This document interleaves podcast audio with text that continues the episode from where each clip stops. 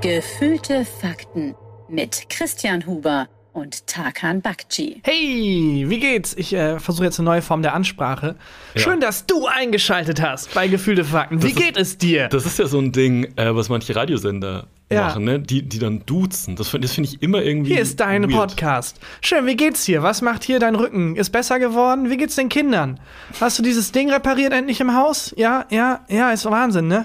So einfach ein bisschen zu direkt vielleicht. Ja, ähm, ich kann mich auch erinnern, als ich beim Radio gearbeitet habe, dann gab es jedes Jahr gibt's die, ähm, die, die Zahlen. Es gibt den Tag, in dem gibt es die Zahlen. Das ist quasi die Quote fürs, fürs Radio, wenn, so die, die Umfragen durch sind. Ich glaube, du wurdest auch schon mal befragt bei so einer Ich wurde mal ne? genau, äh, per Telefon gefragt Genau. ob, zu meiner Radionutzung und ich habe leider sehr viel gelogen, weil es mir peinlich war, weil mir in dem Moment aufgefallen ist, ich höre eigentlich kein Radio so richtig. Aber ist die Umfrage trotzdem durchgezogen, Ja, weil der, klar. der Typ leid getan hat, der angerufen hat? Nein, weil ich wollte halt mein Gesicht wahren und dann war ich so, ja, nee, schon so sechs Stunden am Tag Deutschlandfunk Kultur. Ja, ist schon genau. ein ganz normaler Tag für Wenn, mich. wenn gerade auf Arte was läuft, was ich schon kenne, dann höre ich Radio und zwar Deutschlandfunk Kultur.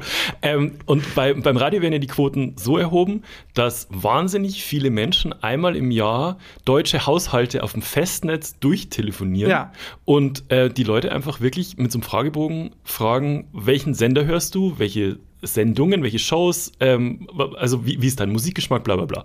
Und ähm, als ich beim Radio gearbeitet habe, ich habe ja für, äh, für drei Sender parallel Mhm. quasi gearbeitet, war immer einmal im Jahr, dass, dass die, äh, die Umfragezahlen halt verlesen wurden.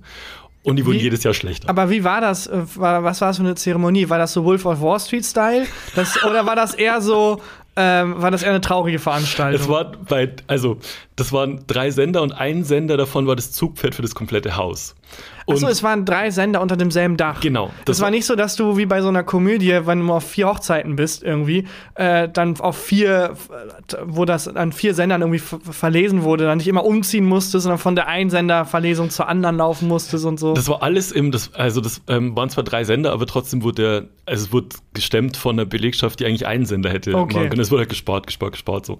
Und ähm, einmal im Jahr haben wir uns dann so im Konfi getroffen Mhm.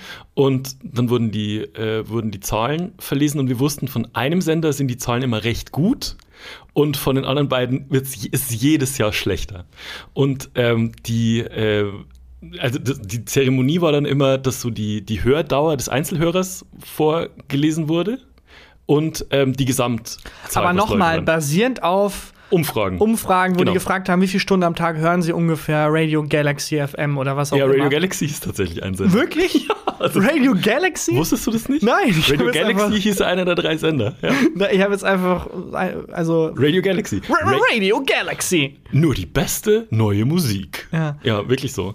Und ähm, da war eben ein, ähm, äh, da wurden dann halt dann äh, alle möglichen Berater eingeladen und Experten und so, um halt die Zahlen zu verbessern. Also Leute, die dann das Programm verbessern sollten und den ähm, Senderauftritt. Und es gab so Coachings für die ähm, Moderatorinnen und äh, Moderatoren und so. Und ein Experte, kann ich mich erinnern, der hat gesagt, wir müssen den Hörer direkter ansprechen. Wir müssen, wir müssen dem Hörer das Gefühl geben, dass wir das Programm nur für ihn machen. Wir sagen jetzt du. Und da war das genau wie du in die Folge eingestiegen bist, dass dann die ganzen Moderatoren immer sagen mussten: so, hier ist dein. Ich darf jetzt den, den, den äh, Radio Galaxy. Hier ist dein. Ja, bei Radio Galaxy hat es immer ganz gut funktioniert. Okay. Das war das Zugpferd. Ja, aber also das äh, finde ich ähm, im Zeitalter der, des Datensammelns und der Fragmentierung von Mediennutzung auch sehr spannend, weil theoretisch könnten wir doch jetzt, haben wir Zugriff oder haben Großunternehmen nicht sehr viel Zugriff auf Hörerdaten, also viel mehr als früher, dass sie wirklich auch wissen, wie die zum Beispiel die Spotify-Nutzerinnen und Nutzer heißen, dass wir jetzt irgendwie statt eine Folge personalisierte Folgen 100.000 hochladen. Folgen. 100.000 Folgen und in jeder Folge sagen wir dann nicht, hey, wie geht's dann? Hey Johanna, was geht? Äh, oder halt so Ja, aber persönlich das, angesprochen. das wird schon nicht gehen, weil du sagst, hey Johanna, in einem durch. Du müsstest, hey, Pause, Ah. was geht? Und dann müsstest du einfach alle, alle Namen, die es gibt, einmal aufsagen und Mhm. ein, ähm, eine Software würde dann jeweils den, den Namen einsetzen. ja, freut euch demnächst auf personalisierte.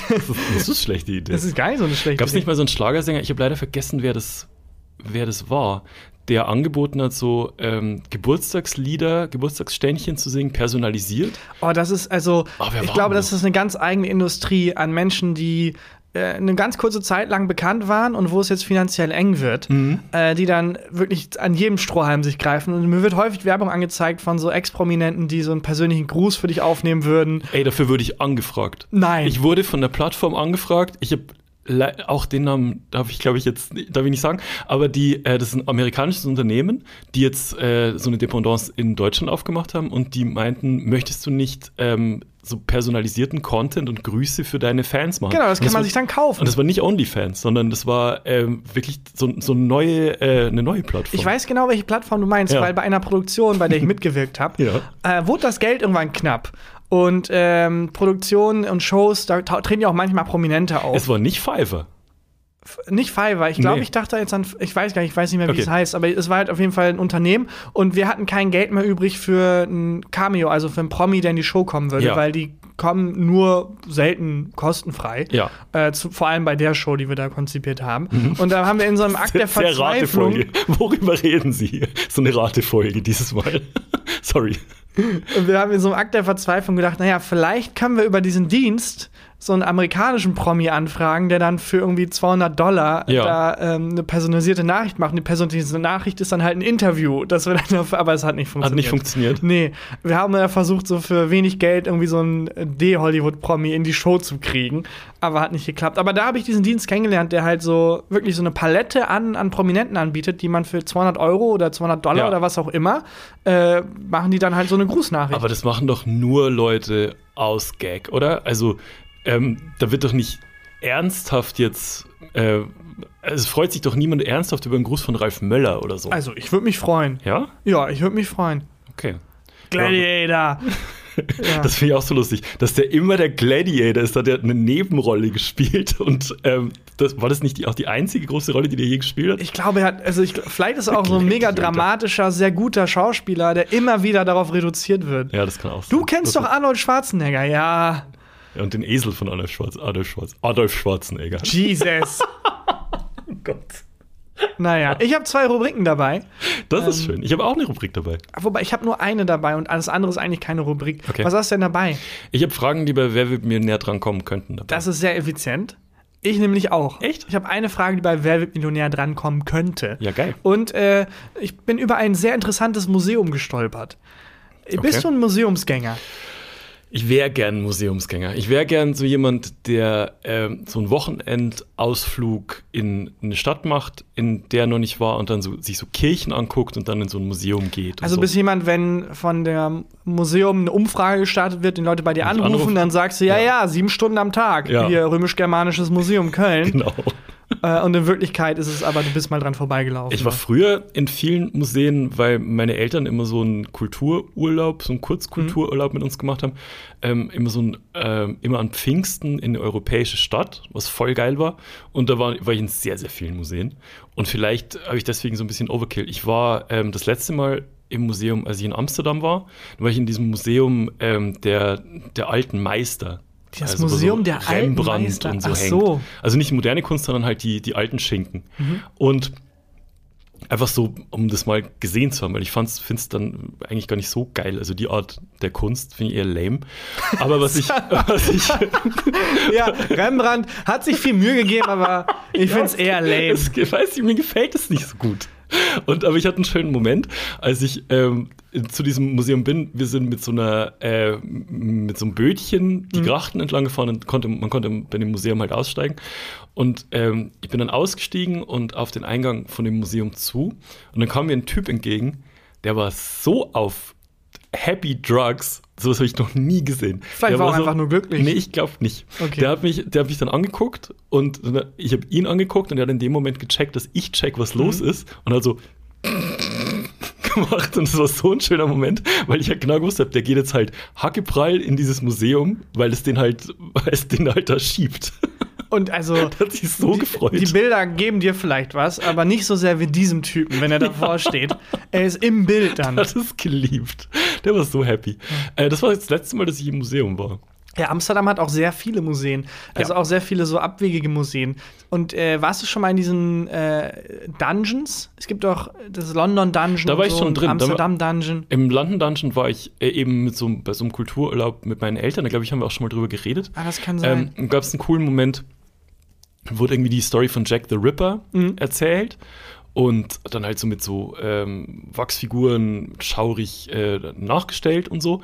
Und dann plötzlich, bei der Führung ging plötzlich das Licht aus und ähm, wir wurden mit Wasser nass gespritzt, was aber dann in der Erzählung halt so das Blut der Opfer Ah, und da habe ich okay. krass erschrocken. Das Stell dir vor, dass du wirst bin. brutal von einem Serienmörder getötet und dann 300 Jahre später, uh, hier, ey, das Blut. Ja, aber das denke ich dann mir werden bei, so Effekte gemacht. bei True Crime Podcasts, denke ich mir das auch immer. Wenn ich ermordet werde, hoffentlich gibt es keine coole True, äh, True Crime Podcast-Folge darüber. Ach, also ich würde mich freuen. Ja. Ich, also, ich, ich hoffe auf so einen Sechsteiler, ehrlich gesagt.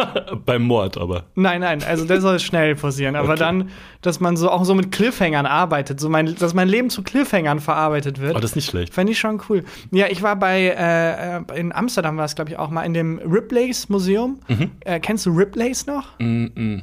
Das war eine Sendung, die auf RTL 2 lief früher. Ist das nicht auch die Hauptfigur bei Alien? Heißt die nicht auch Ripley? Die, das Rip, Ripley? Ja, glaub ke- schon. keine Ahnung, kann sein. Hat nichts miteinander zu tun. Okay. Äh, Ripley's äh, war so ein äh, Typ, der in den, ich glaube, 30ern, 40ern um die Welt gereist ist und so Kuriositäten gesammelt hat Mhm. und äh, darüber eine Kolumne geschrieben hat. Und ich sag mal so, zu 80 Prozent bei journalistischen Fakten geblieben ist und 20% Spektakel gemacht hat. Aber ist Mhm. ja geil. Also er dann zum Beispiel war in Indien und hat so einen Menschen mit sieben Köpfen getroffen oder so und hat dann darüber geschrieben. Okay. Und hat halt in seinem Privathaus auch ganz viele Kurios- Kuriositäten gesammelt. Und Ripley's war damals eine Fernsehsendung, die sich darauf bezieht und die dann halt so weirde Sachen gezeigt hat auf der ganzen Welt. Aber so eine Doku-Fernsehsendung. jetzt ja, aber so Fiction, eine sondern- RTL 2 Doku-Fernsehsendung. Okay. Weißt du, wo dann der Sprecher auch ein bisschen zu motiviert ist Mhm. und äh, alle 20 Sekunden so äh, eine Blende kommt für Werbung.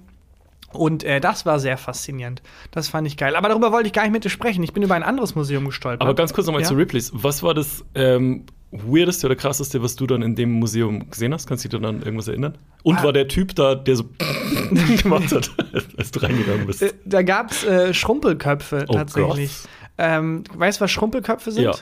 Im Amazonas-Regenwald, glaube ich, gibt es, also laut dieses zu 20% auf Fakten Hm. basierten Ripley's-Ding, äh, irgendwelche Ureinwohner, die halt ähm, äh, Köpfe Ja. von Menschen halt äh, einschrumpeln. Ich weiß Ja. nicht, wie genau der Prozess stattfindet, aber es ist dann so wie so ein Schlüsselanhänger am Ende, so menschliche Köpfe eingeschrumpft sind. Ja. Und äh, das waren aber, also der Ripley's hatte wohl echte, der, der Mann, der Mhm. diese Kuriositäten gesammelt hat, aber in dem Museum wurden halt nachgebildete Ach so. dargestellt. Okay. Ja. Das war aber schon absurd. Das war weird. Ja, klingt so. So ein kleiner. Also die sehen aus wie so Trollköpfe. Kennst du Trolls? Ja. Diese, genau so sieht das aus. Wie sah der Giftshop aus bei? Ähm, aber ich wollte eigentlich über ein ganz anderes Museum mit dir sprechen. Ja. Und zwar ähm, habe ich auf Twitter, hat jemand darauf aufmerksam gemacht, ähm, auf das Museum of Failure. Und da dachte ich, also das Museum Des Versagens. Fails quasi, des Versagens. Und da dachte ich, ja, das passt irgendwie zu uns. Mhm. Und es ging um, oder in dem Museum geht es um Unternehmen, die gescheitert sind Mhm. mit Produkten und Erfindungen. Und äh, ja, da dachte ich so ein paar davon. Oh, geil. Kann man doch mal hier vorlesen Finde ich super. Ähm, der Twitter-Peak. Twitter-Peak, äh, und ich kann nicht fassen, dass es das wirklich gab, aber es gab es wirklich, äh, war ein elektronisches Gerät, das nur, und ich betone, nur für die Nutzung von Twitter gedacht war. Hä? Für 200 Dollar konnte man das Produkt kaufen. Es kam 2009 auf den Markt. Also es gab schon Smartphones. Ja. Und jeder Mensch, der Twitter häufig nutzt, also den dieses Produkt ansprechen würde, hat, ein wahrscheinlich auch Smartphone. ein Smartphone. Und dieses Produkt hat wirklich Hey, wobei. Ja, aber sag mal, äh, erklär mal weiter. Naja, das ist- war halt so ein, wie sah aus wie so ein kleines Handy, nur dass es nur Twitter drauf hatte und man konnte auch nur Twitter nutzen. Also selbst wenn auf Twitter eine Website verlinkt wurde, konnte man nicht auf den Link klicken, weil dieses Ding nur Twitter öffnen konnte. Aber 2000, also Twitter gibt es seit 2009, ne? Und ich habe mich auch, glaube ich, 2009 angemeldet und hatte aber 2009 noch kein Smartphone.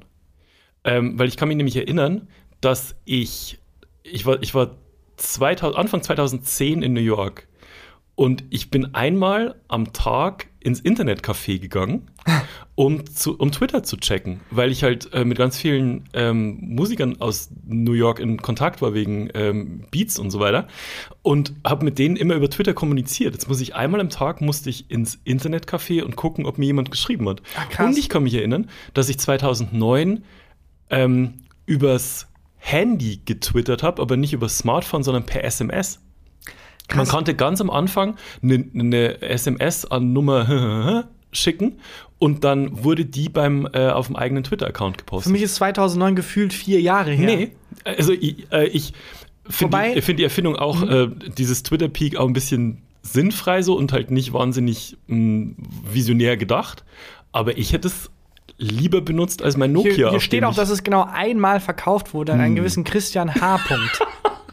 Ähm, ich aber habe gerade nochmal gecheckt, Twitter wurde 2006. 2006 ist das schon. online Aber ich gegangen. habe mich 2009 angemeldet. Okay. Also wurde es Ähm, da erst relevant. Das Ding ist, also noch ein kleiner Nachschub dazu, dieses Produkt, das nur einen Sinn hatte, Hm? nämlich Twitter zu nutzen, hat nicht mal das gut hinbekommen. Der Ja. Bildschirm zeigte nur die ersten 20 Zeichen jeder Nachricht an. Oh und das Lesen eines ganzen Tweets erforderte ganz viel ärgerliches, langsames Scrollen. Oh. Ein Technikrezensent schrieb, äh, der Twitter-Peak ist so dumm, dass es mir im Gehirn wehtut. Okay. Also, also stell dir vor, du hast das gerade rausgebracht, ihr habt sechs Jahre an diesem Gerät gearbeitet und denkt euch, geil, und wie sieht die erste Rezension aus? Ja. So, und dann Wie bei meinem ersten Buch. Auf, auf, lustigerweise auf Twitter ist er lustiger. Wirklich? War die, glaube ich, haben wir schon mal drüber geredet. Zu meinem äh, Buch, ersten Buch von 2015 war die, äh, die erste Kritik, die rauskam äh, mit der Headline: Auf Twitter ist er lustiger. Das ist aber, also, das ist eine Kritik, aber auch irgendwie nett. das stimmt auch. Naja, aber es das heißt ja, dass er dich auf Twitter lustig fand, der ja, Mensch. das stimmt. Äh, jetzt kommt mein Favorit, das Spray-on-Kondom. Oh, Das Deutsche Institut für Kondomberatung, ich habe nochmal nachgeguckt, das gibt es wirklich. Das Deutsche Institut für Kondomberatung. Beratung wollte ein Kondom, ein Kondom schaffen, das allen Menschen perfekt passt. Mhm. Aber wie? Weil wir alle sind ja unterschiedlich, mit unterschiedlichen Körpern und dann hatten die eine Lösung, die sie für genial hielten. Mhm. Kondome zum Aufsprühen. Oh mein Gott. Es wurde ein Apparat entwickelt, in dem äh, der Mann seinen Penis stecken sollte. Oh. Und der dann den Penis mit flüssigem Latex übersprüht. Oh mein Gott. Da musste man drei Minuten warten und Ja. nach drei Minuten Wartezeit wird das Latex dann fest und man hat dann so quasi ein maßgeschneidertes Kondom. Drei weirde Minuten. Und das, ja, also das eigenartigste Vorspiel aller Zeit. Was macht man die drei Minuten? Ähm, Smalltalk, einfach so. ja, nee, also ähm, die Knicks haben diese Saison echt komisch gespielt, oder? Nix. Äh, das wurde äh, entwickelt und getestet. Die Tests ergaben aber, dass das in der Praxis ähm, nicht Tödlich gut angenommen wird, weil äh, zum einen ganz viele Männer ein komisches Gefühl dabei hatten, ihren Penis in einen Apparat zu stecken Mhm. und sich auch die drei Minuten Wartezeit als Problem herausstellten. Und es einfach einfacher ist, wenn die Frau irgendwas nimmt, was den Hormonhaushalt komplett Ja. durcheinander wirft. also bevor der Mann jetzt äh, dem zumuten wird, äh, Ja. dass der irgendwie drei Minuten lang seinen Penis wo reinsteckt, dann, dann lieber so eine Pille. Ja. Ähm, ja, das fand ich faszinierend. Ja. Das Ganze ist halt gescheitert, kam nicht wirklich auf den Markt, aber wurde entwickelt. Also es gibt das irgendwo. Äh, es gab es irgendwo, es wurde nie verkauft. Es gab Ja. es und äh, ich glaube, irgendein Kunststudent hat das äh, dann normal irgendwie wiederbelebt. Ja, aber das ist doch, du, du sagst doch gerade Sachen aus dem ähm, Museum of Failures. Genau. Haben die dann eins von diesen Dingern da? Die haben ein nachgebautes von einem Kunststudent da, Ach, wie mit den. Schrumpelköpfen. Wo ist dieses Museum? Äh, das Museum reist, glaube ich, herum und äh, hat aber, glaube ich, in Schweden, in Helsinki, glaube Mhm. ich, ähm, sein, sein, quasi seine Basis. Okay. Ähm, komm, zwei mache ich noch, Ja. die ich äh, sehr lustig finde. auch Der gern mehr machen, ich finde es fantastisch. Nike Magneto klingt erstmal mega geil. Kam Nike? 1995 auch wirklich auf den Markt. Aha. Nike Magneto waren Sonnenbrillen von Nike mit einem futuristischen, coolen Look, Mhm. die von vielen Athleten beworben wurden. Und äh, ich habe mir die angeguckt, die sieht auch cool aus. und Wie sieht die das, aus? Ähm, so ähm, sehr windschnittig Mhm. und so ein bisschen so wie so eine Radlerbrille. Ah, das, was ähm, so Soldaten in, ähm, jetzt auf Amazon läuft jetzt gerade ein, äh, eine Serie äh, mit Chris Pratt, ähm, The äh, Terminal List. Sagt mir gar nichts. Ist, ist, ganz, ist ganz gut. Bisschen sehr dark, aber ist ganz gut.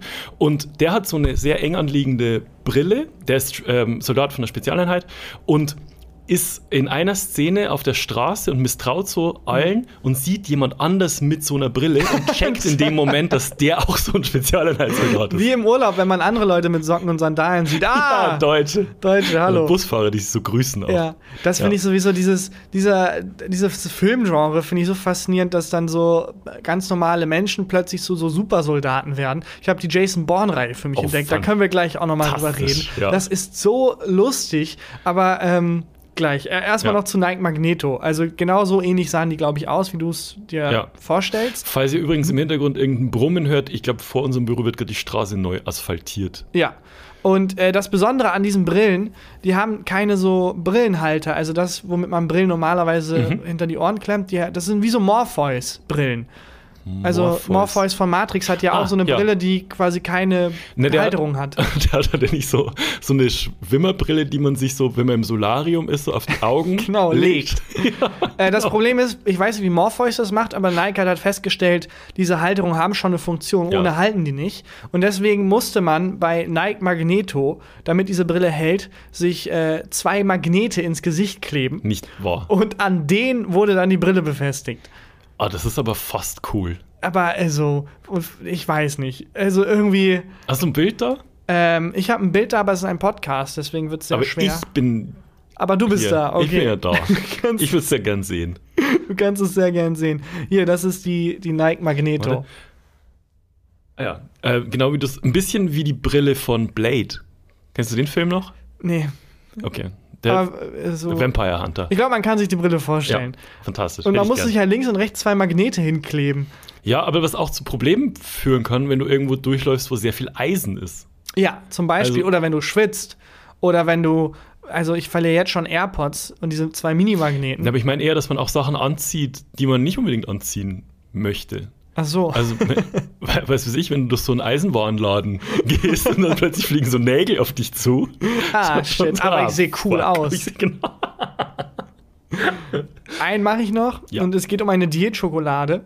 Und diese Schokolade war auch sehr erfolgreich in den 70ern und man konnte die, also die hat wie Diätpillen funktioniert. Mhm. Aber also wie wenn man Haustieren Pillen geben möchte, dann packt man die auch in irgendwie Käse oder irgendwas, was sie gerne essen. Ja. Und das war so ein bisschen das Prinzip dieser Schokolade. Es war eigentlich eine übergroße Diätpille, aber halt in Schokoladenform, hat gut geschmeckt. Mhm. Und man konnte halt Schokolade essen und dabei abnehmen. Aber gibt's Diätpillen? Gibt's doch, funktionieren doch nicht wirklich, oder? Das weiß ich nicht. Es war auf jeden Fall, also auf dem Markt hat es gut funktioniert. Okay. Also ganz viele Hollywood-Schauspielerinnen und Schauspieler haben dafür auch Werbung gemacht.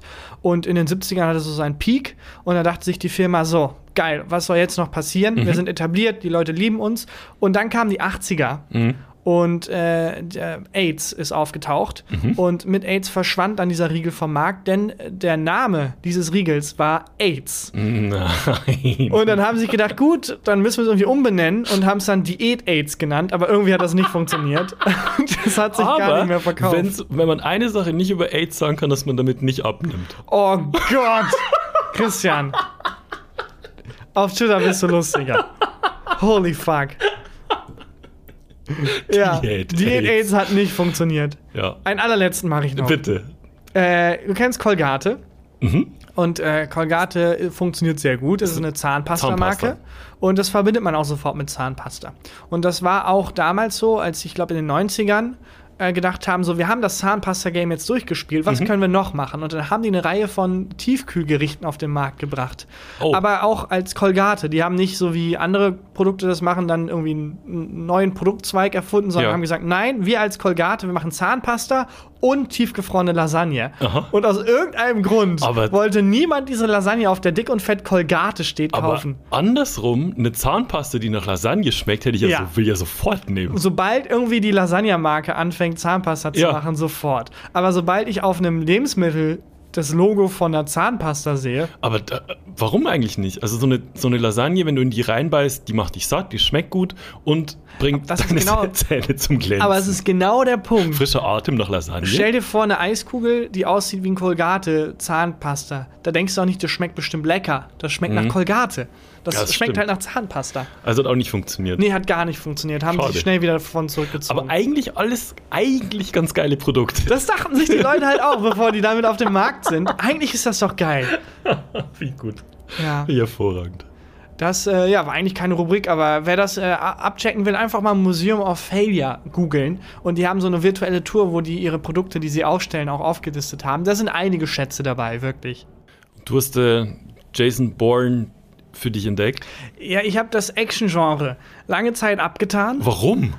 weil's, ich weiß nicht, es hat mich nie so richtig gereizt. Und Krass. dann dachte ich, da möchte ich mich dem jetzt mal wieder öffnen. Was ist, du, Und- was sind, was sind deine, was ist dein Go-To-Genre? Also wenn du jetzt, ähm, sag mal, du bist so, bist leicht Mhm. erkältet oder so und du weißt, die nächsten zwei Tage kann ich eh nichts machen. Was ist dein Go-To-Genre, ähm, das du dir aussuchst, wenn du Filme gucken willst? Das ist etwas, was ich an mir beobachtet habe. Ich gucke Pornos. wenig Filme. Ich gucke sehr wenig Filme in letzter Zeit. Da durch diese Serieninflation bin, ich, bin ich zum Seriengucker mutiert. Hm. Ja, gut, sind wir alle. Ja, wollte jetzt wieder ein bisschen zurück, weil ich mich auch gar nicht mehr dran erinnern konnte. Was sind nochmal meine Filme? Ich habe, glaube ich, sehr gerne Thriller geguckt. Ja. Äh, Comedy, klar, aber irgendwie dachte ich, das Action-Genre, dem möchte ich mich nochmal irgendwie öffnen. Ja, Und- ich, also weil ich bin so kränkel, dann gibt es nichts Besseres als dumme Actionfilme. Ja, ich habe liebe das. ich hab aber auch gemerkt, also ich habe jetzt Jason Bourne angefangen Hm? Und also ist auch ein Touch Comedy dabei. Ja, ich weiß nicht wie freiwillig, aber bei Jason Bourne, ich fand es so lustig, dass diese also die es gibt ja viele Figuren, die irgendwie ähm, nicht mehr wissen, wer sie sind und so, aber bei Jason Bourne ist es, er weiß nicht mehr, wer er ist, Ja. aber er weiß auch den ganzen Film über nicht, was passiert. Ja. Er ist so völlig Er halt orientierungslos, die er reagiert Zeit nur. nur. Und das andere Lustige ist, dass das, worauf er reagiert, so unnötig ist, die könnten, also der ganze Film, Bring mit mal ganz einer kurz Text, die, ja, bring mal, hol mal die Leute, die den, den Film nicht kennen. Rein. Jason Bourne ist ein äh, Geheimagent, Wahrscheinlich. wahrscheinlich. Also er hat mit der CIA zu tun. Ja. Weiß nicht, ob die CIA auch so einfach andere Leute mit einstellt, so der Eismann, der für die CIA arbeitet. Ja. Aber ähm, er ist halt ein Übermensch. Er hat mega krasse Fähigkeiten, Ja. kann äh, sich total gut kloppen und ähm, weiß aber nicht mehr, wer er ist Genau, er hat sein Gedächtnis verloren. und wird von der CIA irgendwie gejagt und weiß nicht warum. Genau. Und im Äh, ganzen Film struggelt er damit, dass immer wieder neue Leute kommen, die ihn umbringen wollen und er weicht den aus. Und Genau. Und wir als Zuschauer wollen wissen, ähm, was ist seine Identität, warum wollen die ihn töten, wie kommt er aus dem Schlamassel raus. Genau, wobei wir ja relativ früh feststellen, dass die CIA das alles macht, weil sie denken, Jason Bourne hat was gegen sie. Ja, genau. Und es ist einfach ein, eine Sache, die sich mit einer SMS klären würde. Eine SMS ist es so, die Grundkommunikation fehlt komplett. Das ist der also toxisch männlichste Film überhaupt, aber auf einer ganz anderen Ebene. Wo, wie sollte die SMS, also wer sollte wem die SMS schicken? CIA in Born, hey, you up? Was ist los? Haben wir Beef? Fragezeichen, Born? Nee, keine Ahnung, Gedächtnisverlust. That's it. Fertig. Fertig. So, dann, weil dann muss die CIA ihn nicht mehr verfolgen und immer Ja. da keine Gefahr mehr darstellen. Stattdessen- Aber vielleicht hat die CIA mit diesem Twitter-Peak das, das getwittert. Jason Bourne hat auch so einen Twitter-Peak und er konnte nur die ersten 20 Zeichen lesen. Born ist verrückt geworden. Fuck. ähm, ja, und es ist der ganze Film ist, dass äh, natürlich eine Frau in der CIA sagt, sind wir uns sicher mit Born, dass wir da so Killer hinschicken wollen? Wollen Ja. wir nicht Sollen wir nicht mal anrufen und äh, der Typ, der über ihr steht, sagt Unsinn, Born ist böse, wir müssen den killen. Und dann schicken die halt dauernd Killer, die halt alle nicht so gut sind wie Born. Und Born ist die ganze Zeit, wie ich, wenn ich bei einem ähm, äh, Shooter-Spiel das Tutorial skippe. Ja. Er ist in der Situation, er weiß nicht, warum er hier ist, er weiß nicht, was er hier tun soll. Alles, was er weiß, ist, dass er töten muss. Ja. Und das ist die Na, dass ganze, sich verteidigen muss eigentlich, oder? Ja. Also er ist ja auf niemanden angesetzt, sondern er muss sich ja die ganze Zeit verteidigen. Ja, er, er läuft die ganze Zeit rum und ich weiß nicht warum, tut mir leid. Und Das ist auch beim wie so ein Schlagen. junger Hund, den man im Schlaf aus dem Tierheim geholt hat und irgendwo hingebracht hat. Ja, ist komplett orientierungslos und kann halt mega geil sich kloppen und macht dann halt das. Ja, ich hab, also es ist ewig her, dass ich die, es gibt irgendwie vier Teile oder so. Ja. Und, also ich kann mich nur an eine Szene erinnern, wo es so einen unfassbar geilen ähm, Fight zwischen ihm und so einem französischen Killer gibt, wo die so über die Dächer rennen. Ja. Das ist mega geil. Das reicht ich für mich schon. Was mich aber auch, also ich habe dann irgendwann gemerkt, dass ich die Szenen, wo die sich kloppen, teilweise skippe. What? dass ich dann wirklich. Aber du kannst dich doch nicht bei Born auf die Handlung, auf die geilen Dialoge und den Witz zwischen den Zeilen kannst dich doch nicht äh, verlassen. Ich weiß, irgendwie war es dann so, ja, klopp, klopp, klopp, klopp, klopp, klopp, weil irgendwie, also bei Captain Phillips, hast du den Film gesehen? Da sind Nee. die auf hoher See. Und das Besondere ist, dass die, ähm, Captain Phillips. genau, das ist, äh, Tom Hanks spielt einen ähm, Schifffahrtskapitän Ah. und das Schiff wurde gekidnappt. Ja. Und äh, da ist, hat Hab ich nicht gesehen. Die Kamera immer mitgewackelt mit dem Schiff, damit man das Gefühl hat, man ist auf, man sei auf einem Boot. Mhm. Und ich habe richtig, wurde richtig seekrank. Und so ähnlich geht es mir bei den Action-Szenen von Jason Bourne, weil der Kameramann irgendwie mitkämpft, obwohl er einfach nur die Kamera halten muss. Und es ist so richtig verwackelt und man, Ja, ver- man hat keine aber- Ahnung, was passiert und irgendwie wird mir da auch schlecht. Ja, gut, okay, das finde ich auch nicht so gut. Vor allem ist das ja einfach ein Trick, weil die Protagonisten gar nicht so gut kämpfen können. Ja. Deswegen musst du halt überwackeln wahnsinnig viel. Ich habe eher das Gefühl, der Kameramensch hat so seinen ersten Tag und ist völlig, wow, oh mein Gott, was, oh, da, oh, krass, oh, hast du wehgetan, oh. Der Kameramensch hat sein Gedächtnis verloren und weiß nicht genau, wo er ist. Also er hat diese Kamera in der Hand. Genau so. Ich glaube, nicht mal das weiß er. Ja, das stimmt. Was ist dieses Ding? Hilfe, ich habe hier so ein Ding und versucht sich die ganze Zeit davon zu lösen. Ja. Und genauso sieht das aus. Ähm, ja, egal. Aber warum das, hast du Born geguckt? Äh, Born. Born? Geguckt? Also, ähm, weil du gedacht hast, ich, du musst jetzt mal wieder einen Actionfilm gucken. Ich wollte einfach mal wieder dem, dem Genre öffnen. Und Okay. es ist einer von vielen Filmen, die folgen werden. Aber ich, also wenn sich das so weiterhin so abzeichnet, habe ich das Gefühl, viele Actionfilme haben, wenn man den Action-Part ein bisschen skippt, sind es eigentlich Comedy-Filme. Ja, Also eigentlich ist Jason Bourne ein Film zwischen ne- einem Ehepaar, das nicht mehr richtig kommuniziert. eigentlich ist es das. Ja, okay. Naja, gut. Äh, wollen wir eine Rubrik machen? Ja. Äh, und zwar wahrscheinlich, Moment. Fragen, die bei Wer wird Millionär drankommen könnten. Ich glaube übrigens, dass, das, dass die Straßenteermaschine im Hintergrund wahnsinnig laut ist. Ja, die weiß auch nicht, warum Die sie. Die hat auch das Gedächtnis verloren, fährt ihr seit drei Stunden im Kreis. wir haben hier Doppelverglasung und die Fenster zu bei 1000 Grad und trotzdem, naja, gut, okay. Ähm, willst du anfangen? Ja, gerne. Ich habe eine ganz klassische Frage. Und zwar äh, auch eine sehr kurze Frage. Mhm. Das Wort Tsundoku ist japanisch und bedeutet was? Tsundoku. Tsundoku. T-S-U-N und dann Aber was ist das für eine Wer wird Millionärfrage? Du kannst ja dann aus jeder Sprache einfach irgendein Fremdwort nehmen. Wie soll ich das denn erschließen? Ja, aber das ist doch genau, also wenn du es Aber so funktioniert doch Wer wird Millionär nicht, das Doch klar, du kannst jetzt Tsundoku, also dann würden jetzt vier Beispiele kommen und dann kannst du es dir. Ist eher genial daneben. Aber Eigentlich ist es eher genial daneben gerade. Ich habe mal eine Frage bei, zu Genial daneben eingeschickt. Echt? Ja, als da äh, weiß ich noch. Wie kriege ich das Geld für meinen Twitter-Peak zurück? Nee, aber bei Genial daneben ähm, ist es doch so, dass man eine. F und das habe ich halt nicht gecheckt und deswegen wurde die Frage wahrscheinlich nicht genommen. Weil ich habe es nämlich, wie du jetzt bei deiner Frage gemacht, dass es einfach eine Wissensfrage ist.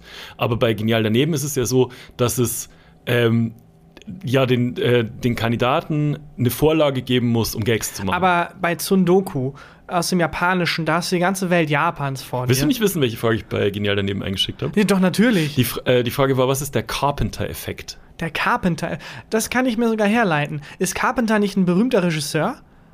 Und hat der nicht die äh, Halloween-Reihe gemacht? Mhm.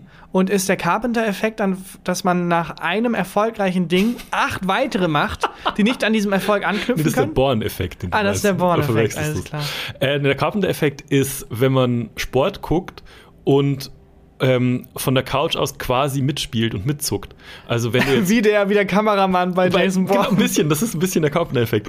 Ähm, dass du, wenn du auf der, auf der Couch sitzt und jemand, äh, du guckst Fußball und jemand soll einen Kopfball machen, dass du den Kopfball quasi die Bewegung mitmachst.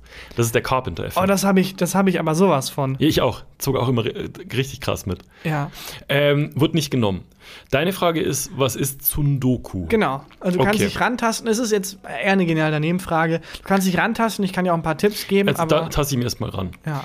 Ähm, jetzt sind die draußen mit der Kehrmaschine leise, jetzt ist sie auf dem Gang Party. Es ist die lauteste Nebengeräuschfolge aller Zeit. aller Zeiten. Es ist kostenlos, Leute. Ähm, Tsundoku. Also, äh, hat, es hat nichts mit Sodoku zu tun. Äh, nicht wirklich, nein. Aber Ist Sudoku auch ein japanisches Wort? Und heißt, wie zum Fick gehen die Spielregeln? ich glaube, Sudoku kommt auch aus dem Japanischen. Äh, okay. Also Doku heißt vielleicht sowas wie ähm, aufzeigen. Ah, wegen Dokumentation. Ja. Auch nicht schlecht. Und ich ich gebe dir mal einen Tipp, es hat was mit Büchern zu tun.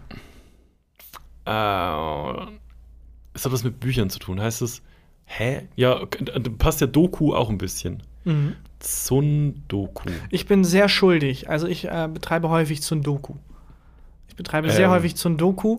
Und äh, ich glaube, nee, ich glaube du nicht. Ich glaube, du, das, du machst das nicht. Aber Und- ist es dann sowas wie Kalligrafie, Schönschreiben zur Beruhigung? Oder ist es vielleicht sowas wie, man muss eine Aufgabe, was du häufig machst, was ich nicht häufig mache, ist, man muss eine Aufgabe erledigen und also dieses Phänomen, dass morgen habe ich Französisch-Schulaufgabe und muss eigentlich lernen, aber dafür räume ich mein Zimmer auf. Ja, und Es während ich das Zimmer aufräume, finde ich etwas, was ich mir ausgeliehen hatte von einem Freund, dem ich das eigentlich zurückgeben musste. Also rufe ich den an, um es zurückzugeben. Also ich ist erreiche nicht. Nein, das, ich wollte nur das, was du meinst, Okay. ähm, ähm, aufzeigen. Aber das ist es nicht. Nein, es Okay. äh, heißt zu Deutsch aufstapeln und lesen. Es hat also Aber wie soll ich da Wenn man's drauf kommen? Ich kann, kann ja kein Japanisch. Mehr Bedeutung. Dann äh, sage ich es dir einfach. Ja, aber ich dachte, Teil der Rubrik ist das Raten. Also wenn Ach so. du. egal. äh, wenn man Lektüre be- sich ansammelt, also Ja. Bücher und äh, die man eigentlich lesen will, aber nachdem Mhm. man sie kauft, nicht liest und dann stapelt sich das immer weiter auf. Und irgendwann hat man so einen Turm aus Büchern, Ja. die man eigentlich noch lesen wollte. Und diese Praxis, Bücher zu erwerben und die dann nicht zu lesen, sondern aufzustapeln, Ah. die äh, nennt sich Tsundoku. Machst du das? Dass du Ja. ähm, und lässt du die dann original verpackt, um im Notfall schnell ein Geburtstagsgeschenk für jemanden zu haben? Nein, das, das, ich- das mache ich nicht. Wie ist das japanische Wort dafür? Nee, was ich mache, ist häufig, dass ich Bücher kaufe, weil ich so ein bisschen bibliophil bin und äh, die schön finde und denke, ja, dann haben die einen tollen Platz. Ist Bibliophil, du findest Bibliotheken geil? Äh, Bücher. Sex in Bibliotheken. Ich, finde Bücher geil. Das ist ein echtes Wort. Echt? Ja, Okay. bibliophil. Der, ähm, es gab einen ganz bekannten ähm, irischen Gangster, der bei Departed auch eine der Hauptrollen spielt. Von Jack Nicholson wird er porträtiert. Mhm. Der war auch bibliophil. Und äh, das ist, wenn man halt Bücher geil findet, aber halt einfach. Also Okay. nicht sexuell, sondern einfach, dass man die ästhetisch findet und dann äh, sammelt. Und Aber es ist ja auch das so. mache ich häufig. Also, ja. ähm, das, es gibt ja auch viele Leute, die sich Bücher kaufen, um die dann sehr präsent auf den ähm, Wohnzimmertisch zu legen, wenn Besuch kommt. Ups, habe ich gar nicht gesehen. Sorry, passiert. meine Bücher liegen jetzt überall hier rum. Ja. Ich bin ein Genie, Hilfe, wie gehe ich damit um und so, gibt's- solche Bücher. Da gibt es einen fantastischen ähm, Hörspiel-Sketch von, ähm, von Gerhard Polt. Geht Gerhard Polt geht in die Buchhandlung und der, ähm, der redet immer so, gell? Mhm. Und dann geht in die Buchhandlung und sagt: Guten Tag, Fräulein, ich hätte gerne ein Buch. Und dann, und dann sagt die Verkäuferin: Ja, welches Buch hätten Sie denn gerne? Also, irgendwas, was was hermacht. Und ihm geht's halt, in dem ganzen Sketch geht es halt darum, dass er ein Buch kauft, was halt einen Eindruck macht, wenn, er, Ja. wenn, wenn Freunde kommen. Er kauft dann ein Buch über irgendeinen, ähm, Dinosaurier, den er nicht mal aussprechen kann. Ist fantastisch. Äh, es gibt auch so Tabletop, nee, Ta Coffee Table Bücher, Ja. die dann so nur dafür da sind, dass die dann auf so äh, den Wohnzimmertischchen rumstehen und Ja, schön aussehen. genau sowas. Äh, vielleicht ist das auch eine, ähm, eine Idee für ein Startup.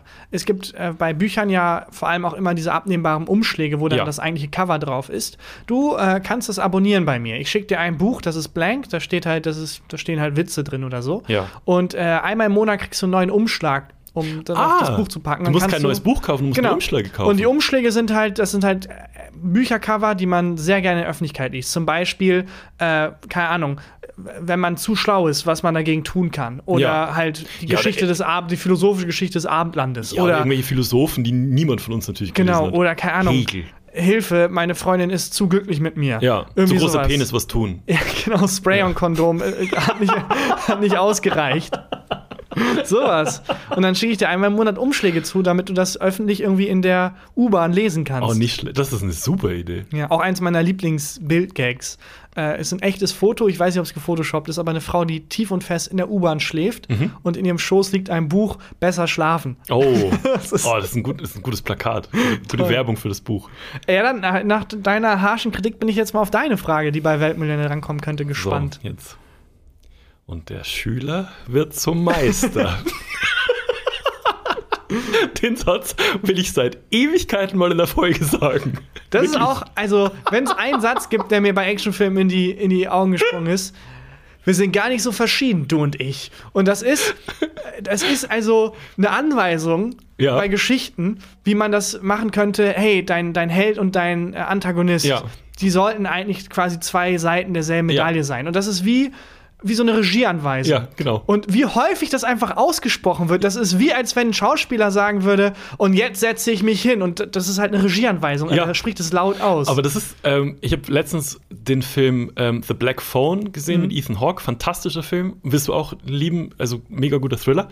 Und ähm, es gibt ja in jedem Film so und in jedem Buch und so irgendwas, was die Figur, die Hauptfigur, der Protagonist lernen muss. Ja. Ne? Also so, das nennt sich äh, ein Theme.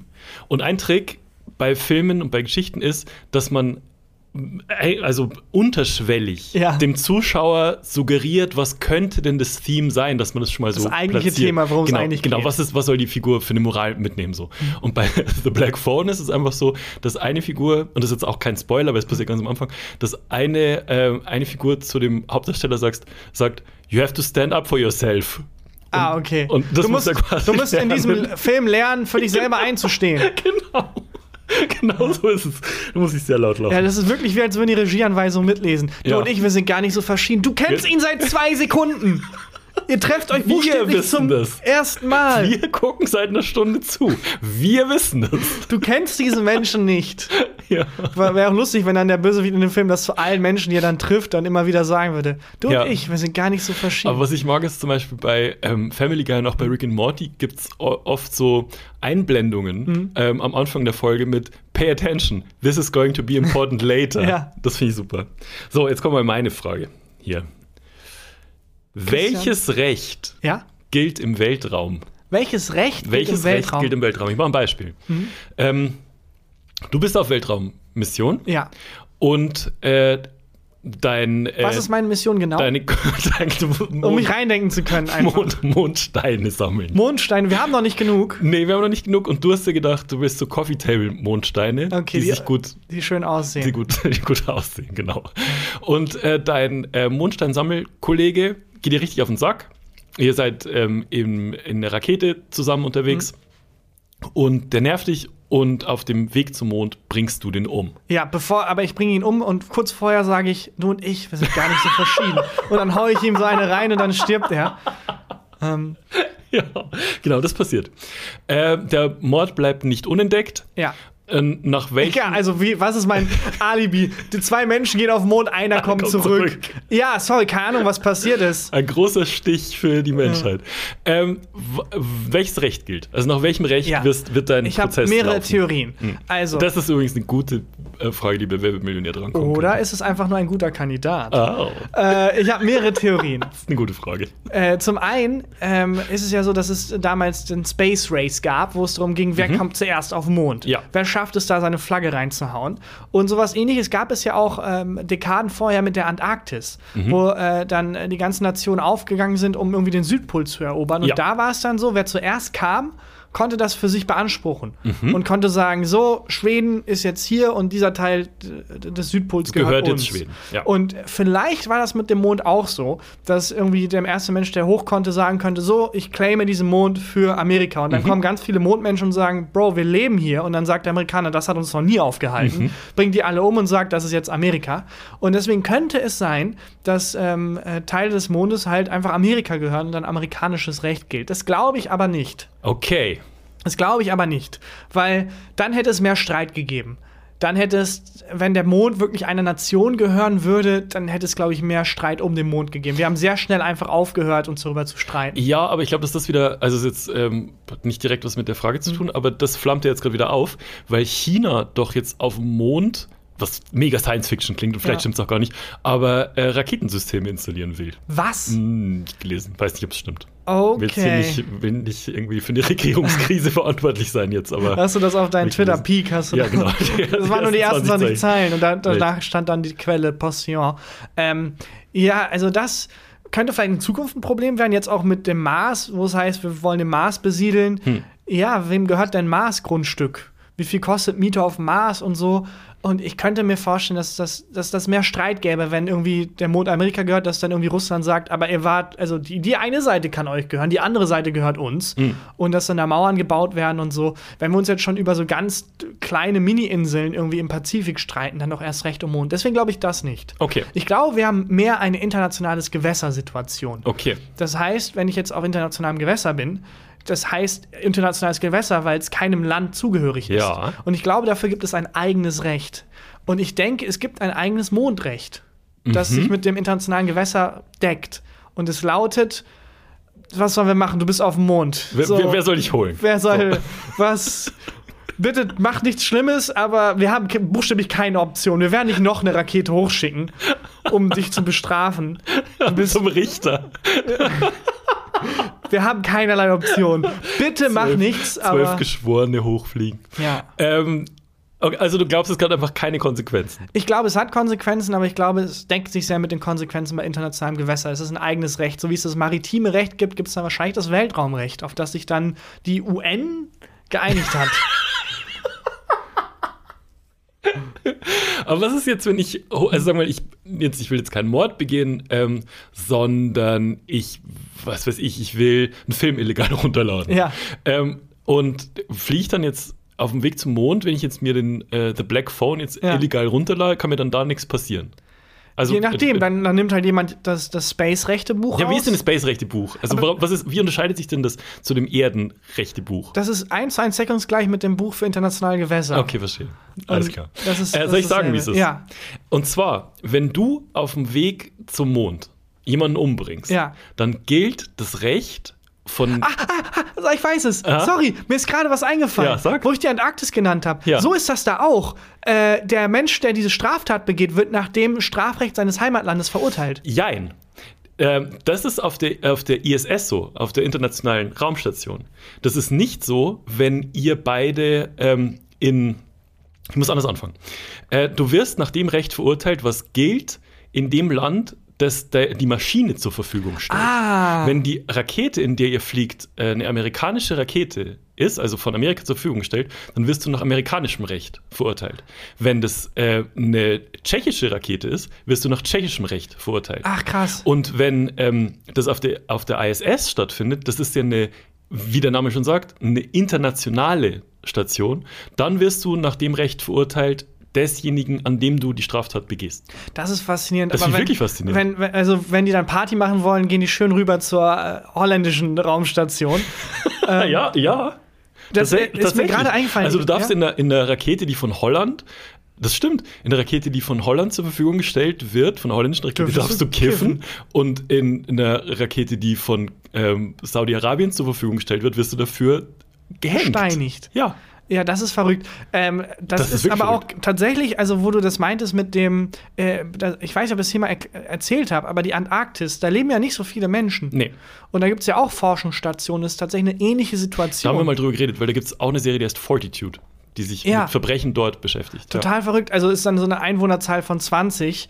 Also sehr schnell hat man da seine Verdächtigen zusammen. Aber Ja. da ist es auch genauso, dass äh, nach, da wurde ein Vertrag geschlossen und da drin steht, äh, wer auch immer das Verbrechen begeht, wird nach dem Recht in seinem Heimatland, also seiner Ja, genau. Staatsbürgerschaft, verurteilt.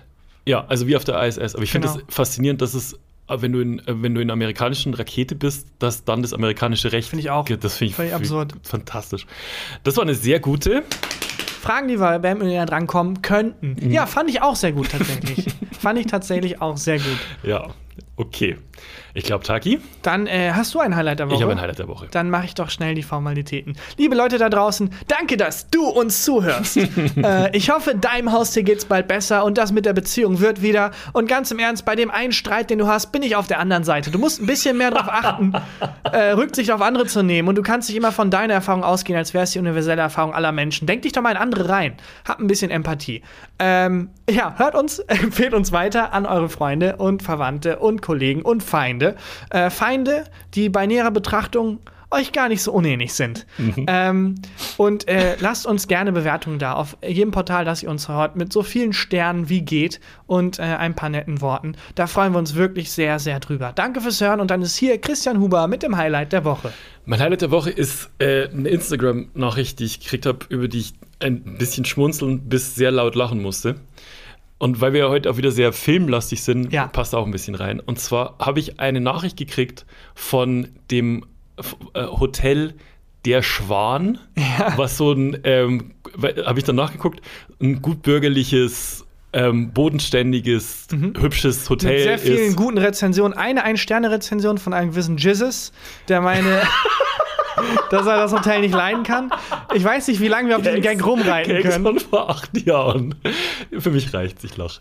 Also, ich krieg eine Direct Message Ja. von ähm, dem ähm, Hotel der Schwan. Und die Direct Message ist: brutalster Splatter der letzten 20 Jahre. The Sadness. Geiler Zombie-Film zum Abschalten. Ja, finde ich sympathisch. so.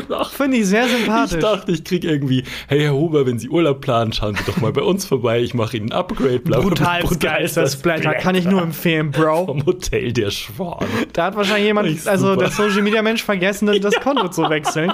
Aber ganz im Ernst, ich finde die Art der Kommunikation bei großen Marken immer sehr lustig. Auch Ja. wenn ich weiß, dass es irgendwie, irgendwie komisch ist und irgendwie ziemlich also ziemlich dunkler Endkapitalismus, weil plötzlich irgendwie äh, Dr. Oetker die Marke dich Ja. roastet auf Twitter Ja. und so tut, als wäre sie dein Bro. Aber irgendwie finde ich es trotzdem geil. Ja, ich finde es auch lustig. Ja, Shoutout Äh, an Hotel der Schwan. Ja, fantastisch. Gucke ich mal vorbei. Aber The Sadness nicht gucken. Ist ein Scheißfilm. Nee, kein guter ich, Film. Also, Ähm, Desaster. Da auch noch ganz kurz, bevor es jetzt ganz zum Ende geht, eine mini-schlechte Nachricht. Äh, wir beide sind nächste Woche im Urlaub, aber keine Sorge, nur eine Woche. Ja, das heißt, die Woche wieder da. darauf sind wir wieder da und äh, bespaßen euch wie gewohnt. Das heißt, nächste Woche kein gefühlte Fakten, aber darauf die Woche schon wieder gefühlte Fakten. Wir machen Yes. das auch ein bisschen für euch, für dich, damit du mal ein bisschen aufholen kannst. Mir ist aufgefallen, dass du ein paar Folgen nicht gehört hast.